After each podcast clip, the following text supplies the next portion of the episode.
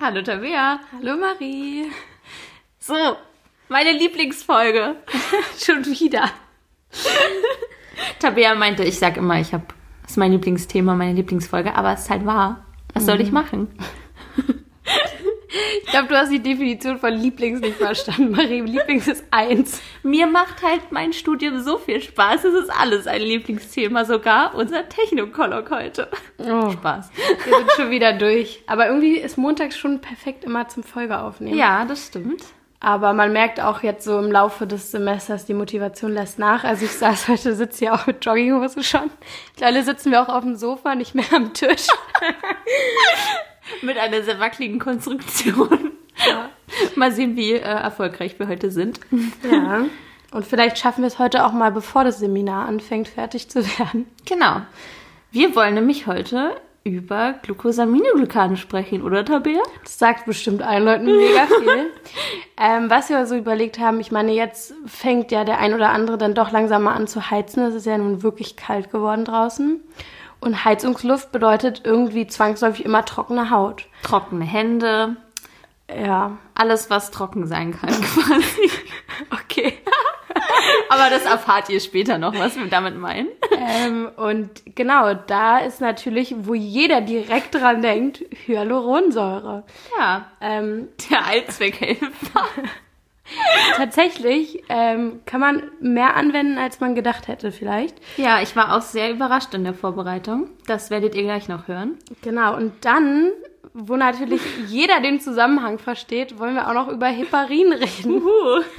Also mir ist da wirklich auch inhaltlich überhaupt gar keine Connection eingefallen. Ja, mir auch nicht. Ich es war so ein bisschen verwirrt, als Tabea mir das vorgestellt hat. Es sind halt leider biologisch beides Glycosaminoglycane. Dementsprechend gehören die jetzt in eine Folge. In eine Gruppe auch. Also es tut mir ein bisschen leid, dass es jetzt irgendwie so wenig Sinn ergibt, aber das eine ist pharmazeutisch sehr interessant, das andere ist, glaube ich, auch alltäglich sehr interessant. Blutegel, ich wollte schon immer mal wissen, was die machen, Tabea. Siehste, und die haben Heparin in ihrem Speichel. Ja, also. Ihrer Flüssigkeit. ähm, genau, und da wollen Ach wir. So lässt man sich eigentlich die Lippen aufspritzen mit Blutegeln. Ja, das ist ja wieder Hyaluronsäure. Ja, also, ist doch ein bisschen. Ähm, genau, auf jeden Fall wollen wir dann heute ein bisschen auf Heparin eingehen. Wie gewinnt man das Ganze? Was ist das eigentlich überhaupt? Wofür können wir Heparin überhaupt verwenden? Und dann eben auch noch auf die Hyaluronsäure. Was ist die? Wofür können wir die vielleicht noch verwenden, außer Lippen aufspritzen? Und irgendwie eine Creme, hilft es vielleicht überhaupt wirklich? Oder ist es wieder irgendwelches Marketing von Firmen und es bringt eigentlich ja. gar nicht so viel? Und ich werde der Tabea ein bisschen auf den Zahn fühlen ähm, mhm. Genau, und wir werden auch ein bisschen rausfinden, wie man überhaupt äh, Heparin und Hyaluronsäure gewinnt. Das fand ich nämlich sehr interessant. Und ein bisschen eklig. Und ein bisschen eklig. Also, Seid ich glaube, gespannt. Äh, wir starten jetzt unsere Folge mit unserem neuen Titelsong. ähm, genau, und was wir auch noch sagen wollten, folgt uns sehr gerne auf Spotify, bewertet uns, würde uns auf jeden Fall ja. helfen. Auch aktiviert auf Insta. Die, hm, aktiviert, die Glocke. oh, das war gleichzeitig. ähm, ja, und dann wünschen wir euch viel Spaß bei der neuen Folge. Genau, los geht's.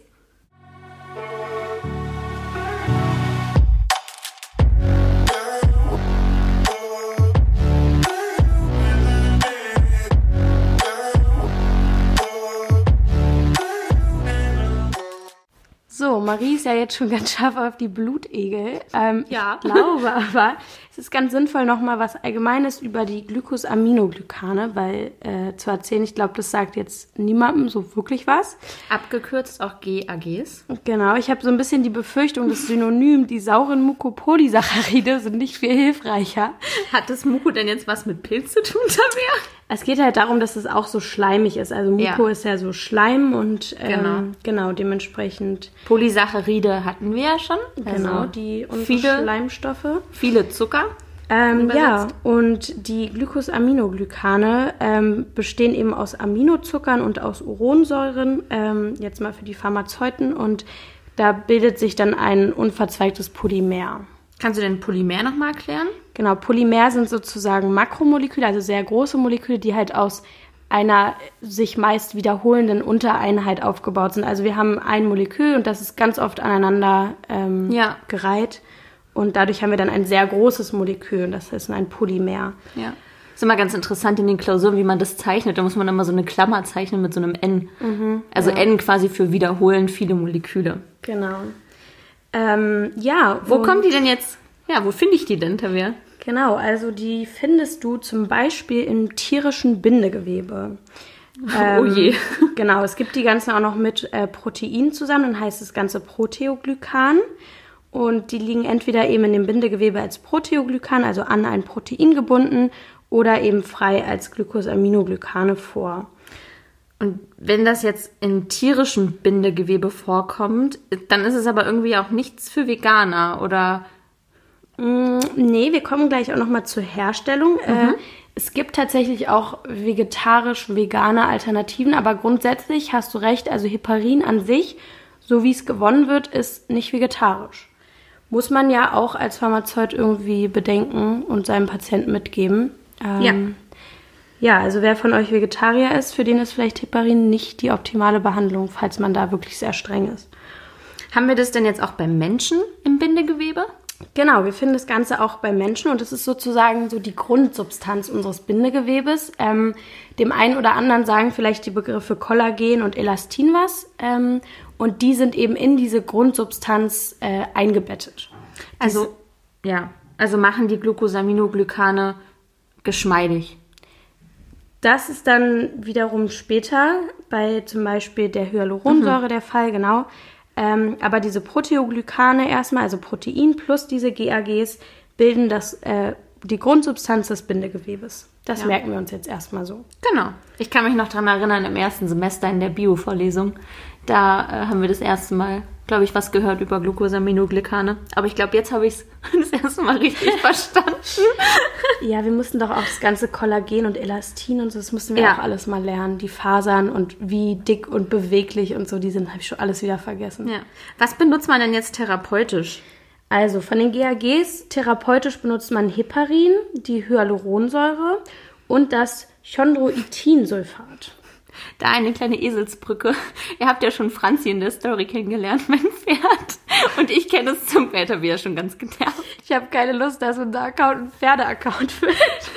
Aber ich kenne zum Beispiel Chondroitinsulfat ähm, vom Pferdezusatzfuttermittel, weil man es zum Beispiel Pferden mit ähm, ja, Arthrose gibt. Aber da gehen wir gleich auch noch mal ein bisschen genauer ein. Genau, so und dann kommen wir mal zu deinen geliebten Blutegeln. Ja, es sind ähm, nicht meine Lieblingstiere, denn ich kenne es von meiner Mama aus Erzählungen, dass sie mir immer gesagt hat, wie sie früher in ihre kleinen äh, Dorfseen gegangen sind und dann irgendwie immer, wenn man rauskam, da so zehn Blutegel dran hingen an den Beinen. Aber ja, ich würde gerne mal wissen, ähm, was ist da, was die eigentlich auch Gutes können, weil das weiß ich auch, dass man Blutegel auch zu therapeutischen Zwecken einsetzt. Genau, ähm, die Blutegel haben, wie schon am Anfang gesagt, in ihrem Speichel eben das Heparin. So, dann kommen wir mal, fangen wir mal mit dem Heparin an. Ähm, jetzt einmal nochmal so rein biologisch-pharmazeutisch. Ähm, Heparin sind eben stark saure Polymerhomologe, äh, Polymere. Bedeutet homolog, also sie bestehen sozusagen aus einem, aus einer Grundsubstanz, die sich immer wieder wiederholt. Und ähm, hier haben wir D-Glucosamin, sorry, Alpha-1,4-Glycosidisch mit L-Iduron und D-Glucuronsäureestern verknüpft. Für alle, die nicht Pharmazie studieren, einfach wieder vergessen, aber für alle, die es machen, muss ich einmal sagen, weil es tatsächlich im Staatsexamen relevant sein kann. Genau. Ähm, Also ja, immer die bösen Fachbegriffe, aber ja, machen wir Ja. einfach weiter. ich denke mir immer, so einen Podcast hört man ja irgendwie auch nebenbei, so da kann man sowas ja auch einfach mal überhören. ja. Okay, du hast ja schon gesagt, dass ähm, Proteoglykane im Organismus vorliegen. Genau, das Ganze ist also an ähm, Proteine gebunden und ähm, wir können ja jetzt mal vielleicht zur Gewinnung kommen. Also für diese therapeutischen Zwecke ist es so, dass man ähm, für unsere Ernährung nicht verwertbare tierische Organe, zum Beispiel den Schweinedarm, also je. die Mucosa der Schwei des Schweinedarms, verwendet und eben daraus dann das Heparin gewinnt. Also tatsächlich ist es, wird es aus tierischen Produkten, vielleicht auch Abfällen eben ähm, gewonnen. Was war jetzt nochmal die Mucosa? Mucosa war die Darmwand, also die, genau. die Zellen sozusagen im Darm. Und dann hast du ja uns schon angekündigt, dass es, wenn man das jetzt irgendwie alles doof findet, auch eine vegane Alternative geben würde. Genau, ähm, es gibt ja das von der Parinux, das ist eben synthetisch hergestellt. Ist nicht ganz optimal, da können wir später nochmal drauf eingehen, aber es gibt sozusagen einen Stoff, der wie das Heparin wirkt und ähm, eben synthetisch, her also chemisch hergestellt wird und nicht aus dem Schweinedarm gewonnen. Jetzt nehmen wir ja bestimmt nicht direkt den Schweinedarm. Wir haben gesagt, wir gewinnen das da draus, aber es wird doch bestimmt auch noch ein bisschen aufgereinigt, oder? Ja, das ist tatsächlich auch ähm, ein bisschen aufwendiger. Also wir machen erstmal, bearbeiten das Ganze mit einer Salzlösung, äh, wo wir sozusagen eine Proteolyse machen. Also ähm, wir wollen sozusagen Proteolyse, Proteine, Lyse, die Proteine zerstören. Genau, Lyse verdauen. Genau, und wir extrahieren das Ganze dann und ähm, fällen dann auch noch, falls wir Proteine mit extrahiert haben, die ganzen aus. Und ähm, dann haben wir auch noch andere Glykosamine teilweise in unserer Lösung und unser Glykosamin fällt aber mit Barium aus. Und das heißt, wir können unser, ähm, also das Heparin dann mit Barium ausfällen und so haben wir es dann eben Frei. isoliert, ja. nur das Heparin. Also es ist schnell gesagt ja. eine aufwendigere Aufarbeitung. Wie gesagt, leider wieder staatsexamensrelevant. Also hier mal ja, aber erklärt. Eigentlich auch mal interessant, wenn man dann merkt, was man dann doch alles für Schritte irgendwie gehen muss, bevor man an das isolierte Produkt kommt. Also vielleicht, um da auch nochmal so einen kleinen Einblick zu bekommen. Genau, dass ihr wisst, das ist nicht nur Schwein aufschneiden. oh Gott. Das war's. Okay. Was gibt es denn jetzt für Heparinformen? Also es gibt einmal das Standard-Heparin, das ist eben das, was wir jetzt über den beschriebenen Weg gewinnen würden. Und wir können das dann auch noch partiell depolymerisieren, heißt ähm, sozusagen Teile von dem Polymer, also wir haben dann einfach kürzere Ketten, mhm. kürzere Heparinketten. Und das nennt sich dann niedermolekulares Heparin und das können wir eben auch therapeutisch einsetzen. Erklärst du uns ja auch dann gleich nochmal, wieso das nämlich besonders ist. Könnt ihr nochmal dann schön dranbleiben. Genau, und was vielleicht auch noch für den einen oder anderen interessant ist, ähm, Heparin ist halt dadurch, dass es ja ein tierisches, sozusagen natürliches Produkt ist, nicht unbedingt sicher heterogen, also gleich immer. Mhm. Und deswegen müssen wir, bevor wir das Heparin anwenden, die Aktivität bestimmen. Und es ist bestimmt jedem von euch schon mal untergekommen, diese I.E. also internationalen mhm. Einheiten. Und das ist eben für die Bestimmung der Aktivität der Substanz relevant. Das heißt, vielleicht ist dann je nach Arzneistoff die Dosierung anders, auch wenn es die gleichen äh, internationalen Einheiten hat, weil darüber bestimmen wir die Aktivität unseres Arzneistoffs. Weil wir eben einen biologischen Stoff haben, wo man immer nicht genau weiß, wie die jeweilige Charge gerade aktiv ist. Deswegen machen wir das, die Bestimmung vorher. Genau, im einen Schweinedarm ist vielleicht mehr und im anderen weniger Heparin. Und hier brauchen wir so 120 bis 180 internationale Einheiten. Okay, dann kommen wir mal jetzt mal zur Wirkung. Ich glaube, das ist auch nochmal vielleicht interessanter nochmal. Genau, die Wirkung ist äh, in erster Linie blutgerinnungshemmend. Bedeutet jetzt mal genauer, ähm, unser Heparin bindet an das Antithrombin und Antithrombin ist ein Stoff, der Thrombin äh, inaktivieren kann. Das heißt, wenn sich im Körper spontan mal Thrombin bilden würde, dann hätten wir ja sozusagen Blutgerinnung, also ein kleines Gerinnsel, was wir ja in unserer Blutlaufbahn nicht haben wollen. Und dafür gibt es dann das Antithrombin. Genau, also Antithrombin hemmt unser Thrombin. Genau, Und, richtig. Genau, Thrombin würde dann ja, wie bei der Thrombose, das ist vielleicht eine gute Brücke, um sich das zu merken. Ja, wenn wir das quasi hemmen, dann haben wir weniger Gerinnung. Genau, und ähm, es ist eben so, dass dadurch, dass unser Heparin an das Antithrombin bindet, gibt es eine Konformationsänderung und sozusagen die ganze Bindung Antithrombin-Thrombin ist um mhm. das tausendfache beschleunigt hierbei. Das heißt. Das ist schon viel. Genau, es heißt praktisch, es ist einfach, das Antithrombin bindet sehr viel schneller, sehr viel besser an das Thrombin. Werden denn auch äh, andere Faktoren denn aktiviert? Ja, ähm, tatsächlich werden auch andere blutgerinnende Faktoren inaktiviert. Zum Beispiel 9a, 10a und 11a. 10a müssen wir uns hier besonders merken, das wird später für uns nochmal relevant. Äh, beziehungsweise eigentlich wenn du möchtest, kann ich dir das auch gleich erklären. Also ich wollte euch ja eigentlich einen Merkspruch zu den Gerinnungsfaktoren noch droppen. Der hat aber an dieser Stelle nicht gepasst. Deswegen dachte ich gar nicht. Deswegen 1972. Aber ja, wir sprechen leider nicht über die Gerinnungsfaktoren, die wir hier brauchen.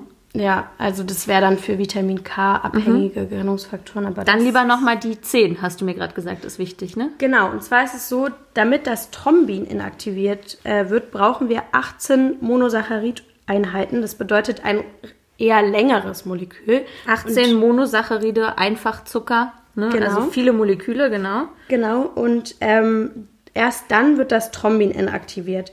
Jetzt haben wir ja vorhin von den niedermolekularen Heparin erzählt. Und die können eben äh, nur 10a inaktivieren. Dafür braucht man eben nur 5 Einheiten. Das heißt, ein deutlich kürzeres Molekül. Also bräuchten wir jetzt quasi auch eigentlich ein kürzeres Heparin, um unseren Faktor 10 zu hemmen. Und da könnten wir doch eigentlich die eben angekündigten, ähm, das eben angekündigte niedermolekulare Heparin benutzen, oder? Genau, und ebenso werden sie dann auch in der Anwendung unterschieden. Also unser niedermolekulares Heparin hemmt nur Faktor 10a, ist also weniger stark blutgerinnungshemmend mhm. als das normale Standard-Heparin, mhm. was eben auch noch das Thrombin hemmt. Okay, ja, das ist ja super. Dann können wir doch eigentlich gleich generell nochmal über die Anwendung von Heparin sprechen. Wir haben es jetzt schon mehrfach angekündigt, aber was gibt es denn dann noch? Genau, also das Heparin, an das Standardheparin wird bei äh, zur Akuttherapie von Thromboembolien, also zum Beispiel einer Lungenembolie oder einer Arterienembolie. Genau, also eine Embolie ist quasi, wenn die ähm, Arterie verstopft ist durch ein Gerinnsel, also eine Verklumpung von Blutzellen was durch Thrombin beispielsweise passiert. Genau. Oder durch Faktor 10a. Genau. Hm. Ähm, genau, wir können allerdings auch ähm, Heparin äußerlich als Salbe oder Gel bei oberflächlichen Venenentzündungen anwenden, wobei hier der Nutzen umstritten ist. Generell kann man noch sagen, bei den Embolien werden die, äh, wird das Heparin als Heparinsalz entweder subkutan, also mhm. unter die Haut, unter oder die Haut. Mhm. intravenös gegeben. Also in die Vene. Genau, so. Und ähm, jetzt haben wir ja schon über den Faktor 10 gesprochen und mhm. über die niedermolekularen, aber wir wiederholen es nochmal, dass wir, dass wir es auch wirklich verstehen. Genau, die niedermolekularen, die werden eben eher dann zur Prophylaxe, also die, das Standardheparin eher zur Akuttherapie, wenn wirklich schon was passiert ist. Mhm. Und die niedermolekularen, die sind natürlich besser verträglich, weil sie eben nicht das Thrombin hemmen, also eine schwächere Wirkung haben, dementsprechend auch immer schwächere Nebenwirkungen. Und dementsprechend geben wir die niedermolekularen zur Prophylaxe von venösen Thromboembolien. Heißt, damit das gar nicht erst entsteht. Also ich kenne das jetzt zum Beispiel aus den OPs, da kriegt man doch auch immer solche Spritzen. Wäre das auch ein Anwendungsfall zum Beispiel? Sind das Heparinspritzen? Genau. Bei einer OP ist ja auch ein erhöhtes Risiko für eine Embolie und dementsprechend würden wir da auch niedermolekulares Heparin einfach zum Vorbeugen geben, damit das gar nicht erst entsteht. Genau, weil man eben bei OPs danach meistens viel liegt und wenn man viel liegt, ist dann das Risiko größer. Genau. Ja. Und wir können die Niedermolekularen auch therapeutisch anwenden bei einem Herzinfarkt oder einer instabilen Angina pectoris, aber vor allem steht diese Prophylaxe hier im Vordergrund. Ja. Und dann hast du mir vorhin noch einen sehr interessanten Fakt genannt.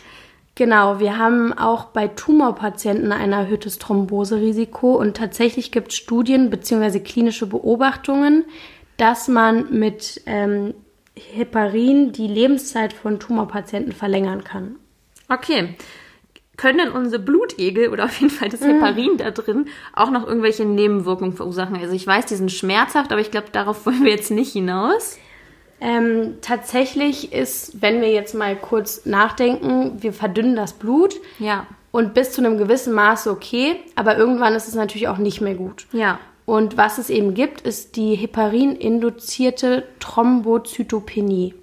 Penie heißt immer wenig. Genau, wir haben zu wenig Thrombozytenaggregation, heißt, wir haben dann den Fall von erhöhter Blutungsneigung. Was natürlich doof ist, wenn man sich zum Beispiel schneidet. Und also da gibt es ja viele Fälle, die da blöd ausgehen könnten. Genau, wenn man einen Unfall hat und ja. dann eben sehr stark blutet. Und was man aber machen kann, vor allem beim Standard-Heparin, dass man Protamin gibt und das würde die Wirkung vom Heparin vollständig wieder aufheben. Dann könnte man sozusagen diese Nebenwirkungen der Thrombozytopenie direkt behandeln. Mhm.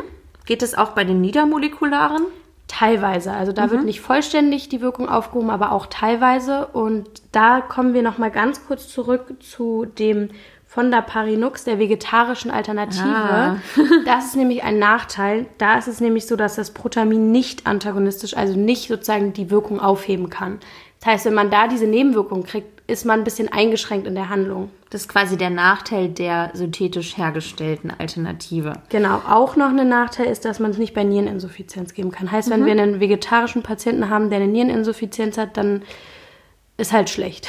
Genau, und man nennt die doch auch Heparinoide, dieses ähm, von der Parinux, also ein Heparin-ähnliches Molekül. Genau, das sind nämlich natürliche oder halbsynthetische Heparine, äh, kann man zum Beispiel aus Algen gewinnen und die sind eben Heparin ähnlich wirkend und wie du schon richtig sagtest, da gehört das von der Parinux auf jeden Fall dazu.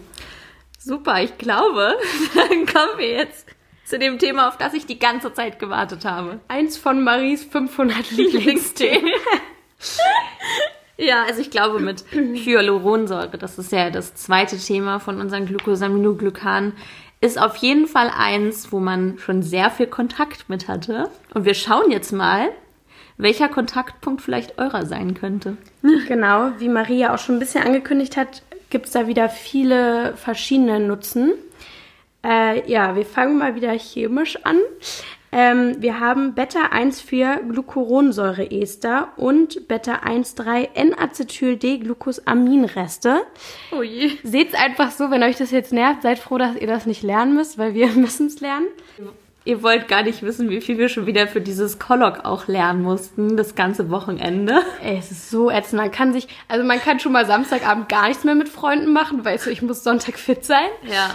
Freitagabend geht so lala, kann man aber auch nicht richtig genießen. Also ich hatte es letzten Sonntag so, ich weiß gar nicht, das habe ich ja angekündigt, ich brauchte den Glühwein auch, äh, weil wir Freunde da hatten und ich mich dann tatsächlich zum Lernen hinsetzen musste, obwohl Freunde da waren. Und ich glaube, das, also es hat mich schon sehr traurig gemacht. Es war wirklich so ein, so ein Moment, wo ich mir dachte, puh, also das geht mir eigentlich zu weit. Ja, vor allem ist es halt irgendwie so eklig, weil wir haben die ganze Woche voll und dann hättest du eigentlich das Wochenende, um ein bisschen zu entspannen Ja. und das fällt halt aktuell auch irgendwie weg. Ähm, ja, ich weiß auch nicht. Gestern hatten wir auch noch ein Meeting für unseren Podcast. Es ist Ja. halt irgendwie ständig so, ich weiß auch nicht. Also was halt relativ cool ist, oder so geht's mir, wenn ich lerne, dann macht's mir wenigstens Spaß. Also es ist nicht so, dass ich das Gefühl habe, es ist Zeitverschwendung. Nee, das eigentlich nicht. Also es, es Ja. interessiert einen inhaltlich und was ich halt, ich glaube, da sind wir beide auch so ein bisschen Nerds, aber wir sind dann halt auch so, oh, guck mal, das ist voll cool, Mhm. Ja. wenn wir was lernen, so. Ja, das ist schon ein bisschen Ich glaube, anders würdest du das nicht schaffen. No Nee, joke, weil man geht setzt sich nicht sonntags hin, wenn wir haben Tacos gemacht. Also es war wirklich, es war auch wirklich cool. Ja, es hat, es hat gut geschmeckt. Und dann sagt man so, ja okay, tschüss. Ich gehe dann in einen anderen Raum, um mal zu lernen. Das, ähm, da braucht man schon sehr viel Motivation fürs Studium, um sowas zu machen. Ja. Ja, aber ich meine, es ist halt auch, wir haben ja mündliche Prüfungen und da willst du dich natürlich auch nicht blamieren. Also wenn ich in Ja. der Klausur Scheiße hinschreibe, das sieht dann irgendwann ein paar Stunden später wer, da bin ich nicht dabei. Aber wenn mich jetzt der Ja. Prüfer fragt, dann will ich ja nicht sagen, weiß ich nicht. Ja, ich habe es auch echt unterschätzt, wie, wie krass man unter Druck doch steht bei so einer mündlichen Prüfung. Ich meine, es ist überhaupt nicht schlimm, wenn man mal was nicht weiß, aber irgendwie, man selber hat irgendwie ein richtig kack Gefühl. Ja, ich glaube, das ist so das Ding, Marie und ich sind auch wirklich so, wir wollen halt auch immer alles wissen. Wir haben da schon hohe Ansprüche an uns selbst und Gute Überleitung. Ich will jetzt nämlich alles über Hyaluronsäure wissen, Tabea. okay. Also Hyaluronsäure haben Chemie wir hatten wir ja schon. Schnell weiter. Schnell weiter, okay. Ähm, die finden wir in zum Beispiel im Menschen in unseren Chondroblasten oder den Synovialzellen der Gelenke. Oh, also genau, du hast schon ges- gesagt Gelenke, aber wo jetzt, wo finde ich die genau? Also die Chondroblasten beispielsweise äh, sind für die Bildung von Knorpelgewebe zuständige Zellen. Ähm, haben wir auch in Bio immer gelernt. Die Endung Blasten bedeutet immer, dass man irgendwas aufbaut. Osteoblasten, Knochenaufbau. Ach, gute Merkhilfe schon wieder, Tabea. Du hast mir vorhin gesagt, das ist keine Merkhilfe. Ach doch, komm, das merkt ihr euch. Klasten dagegen ist abbauen, falls ihr das auch noch wissen wolltet. ähm, genau, und die sind eben entweder gebunden in Aggregaten, also Aggregat ist immer so eine Zusammenlagerung, oder frei als Gelenkschleim. Und ähm, genau, da sind wir dann nochmal bei den, bei den Synovialzellen. Die sezernieren nämlich, also die wie kann man sezernieren besser sagen, Marie? Die Geben ab. ja, geben diesen Gelenkschleim ab. Genau. Genau. Und ja, wo sind die jetzt Bestandteil? Wir haben jetzt schon gesagt von den Gelenken, aber wo noch? Genau, also wir finden die extrazellulär in der Matrix der Haut, der Knochen, in den Bandscheiben, im Bindegewebe, das hatten wir eingangs auch schon besprochen, und auch noch im Glaskörper im Auge. Und ähm, da ich ja Altgriechisch lernen musste in der Schule, ähm, ich meine, es war Hyalos. Auf jeden Fall kommt der Name Hyaluronsäure eben aus dem Altgriechischen, das heißt Glas, glasig. Und ähm, da wir das eben im Glaskörper des Auges auch finden, Hyaluronsäure. So, Tabea, ich finde, das hatte fast schon Potenzial für den Fakt der Folge. Der Aber- kommt noch später. Den Der kommt jetzt? sich. Wollen wir nicht noch die Herstellung machen? Ach, erstmal das Wasserbindungsvermögen, oder? Ja, dann halt nicht die Reihenfolge. Wieso gibt's da Reihenfolge, Marie? Okay, komm. Also, der Fakt der Folge. Willst du ihn, willst du ihn sagen? Du hast dich so drauf gefreut. Ja, ein Gramm Hyaluronsäure kann einfach sechs Liter Wasser binden. Das ist schon, also Hyaluronsäure hat wirklich ein sehr großes Wasserverbindungs, äh, Wasserbindungsvermögen, so rum. Und was auch noch ganz interessant ist, wie gesagt, es ist ja ein körpereigener Stoff, also der findet sich im Körper, aber mit dem Alter nimmt der Gehalt im Körper eben immer weiter ab. Okay, deswegen ist auch verständlich, dass man eher im Alter Gelenksbeschwerden hat, wahrscheinlich. Genau, trockene Haut, Falten. Ja, so, wollen wir noch mal kurz zur Herstellung kommen oder möchtest du weiter wild hier die Reihenfolge durcheinander bringen? Ich fand den Fakt der Folge so interessant. Hast du dich so doll gefreut, konntest nicht mehr abwarten. Lieblingsfakt, weißt du? Lieblingsfakt. nee, aber die Herstellung fand ich auch interessant. Genau, die ist auch wieder so ein bisschen wild. Und zwar isoliert man Hyaluronsäure aus Hahnkämmen. Ja. Ja, Ja, okay, mehr wollen wir dazu auch gar nicht wissen. genau. Aber heutzutage eher aus Bakterienkulturen. Jetzt hast du mich ja beruhigt. Genau, macht man nicht mehr unbedingt mit den Hahnkämmen. So, und ich glaube, jetzt kommen wir nochmal zur Anwendung. Wir haben schon gesagt, Gelenkserkrankung war ein Teil. Du hast aber noch mehr für mich, oder? Genau, also wir haben einerseits die degenerativen Erkrankungen der Gelenke, degenerativ, also sozusagen, es baut immer mehr ab, die Hyaluronsäure. Und ähm, was man auch noch machen kann, ist eben, dass man das in Ophthalmikern anwendet. Also Augentropfen Genau. oder Augenzubereitung. Augenmedikamente. Oh Gott, wir sind so professionell. Ey, wir haben heute schon eine mündliche Prüfung gemacht. Ja. Ähm, man kann das Ganze als Viskositätserhöher nehmen. Viskosität ist immer, ist eigentlich jedem ein Begriff, oder? Ah, Sozusagen die die Dicke, Zähflüssigkeit ja, ja. Einer, einer Flüssigkeit. Wow. äh, gut. Ähm, aber auch zum Beispiel vaginal zur Verbesserung der Wundheilung. Es ist auch oft in Nasensprays enthalten, damit eben die Schleimhäute nicht so austrocknen. Damit Genau, damit es Feuchtigkeit halt spendet. Genau. Und Marie, das passt so ein bisschen zu deinem Thema damals, zu den Polysacchariden. Mhm. Tatsächlich ähm, ist Hyaluronsäure auch in Lutschtabletten. Wenn man Reizhusten hat wahrscheinlich, ne? Genau, weil wir sozusagen dann so ein feuchthaltendes Hydrogel haben ähm, im Hals und Mhm. das eben dann Halsbeschwerden lindern kann. Super. Wow, Wundermittel, Hyaluronsäure. Genau, und was die meisten bestimmt auch kennen, ist sowas wie Lippen aufspritzen oder Hautfalten unterspritzen. Ja.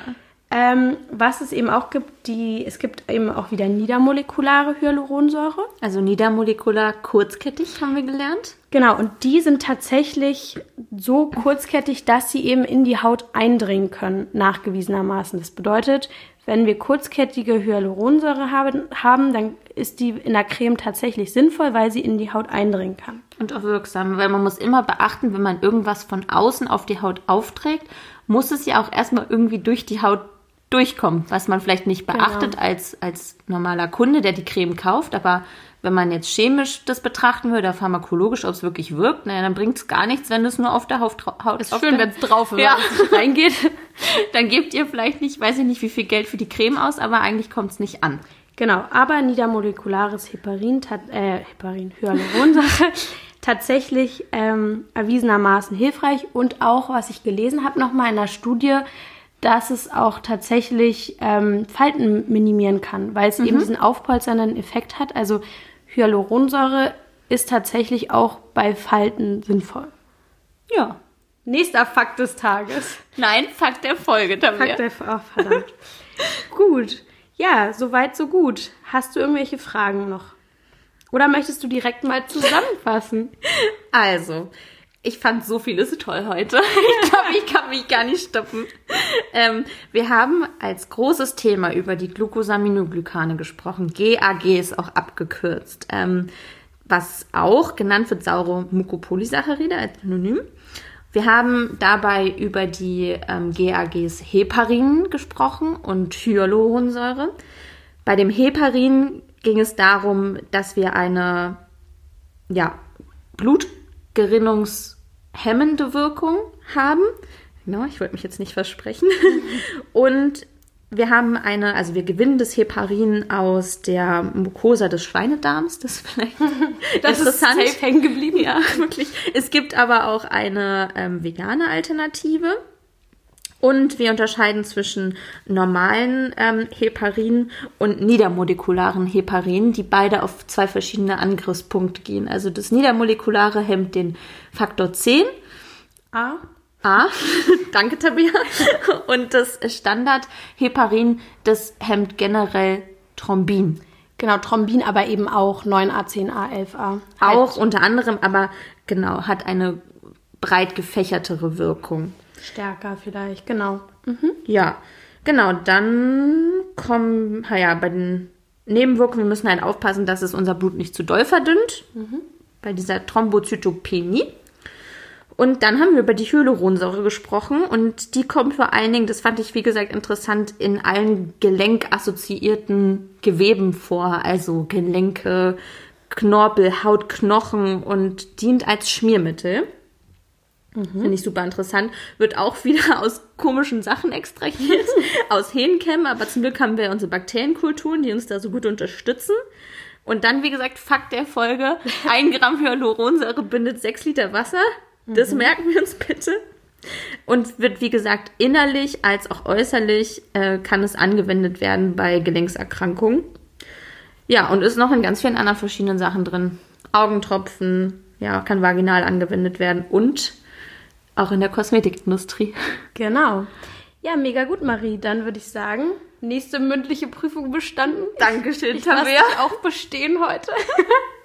Nein, sehr interessant auf jeden Fall. Ja, vor allem jetzt haben wir doch wieder ewig gelabert. Wir hatten ein bisschen Angst, dass mhm. die Folge zu kurz wird. Das passiert uns nicht. Nein, das, wir können gut labern. Oh Gott. Daher auch der Podcast. Ja.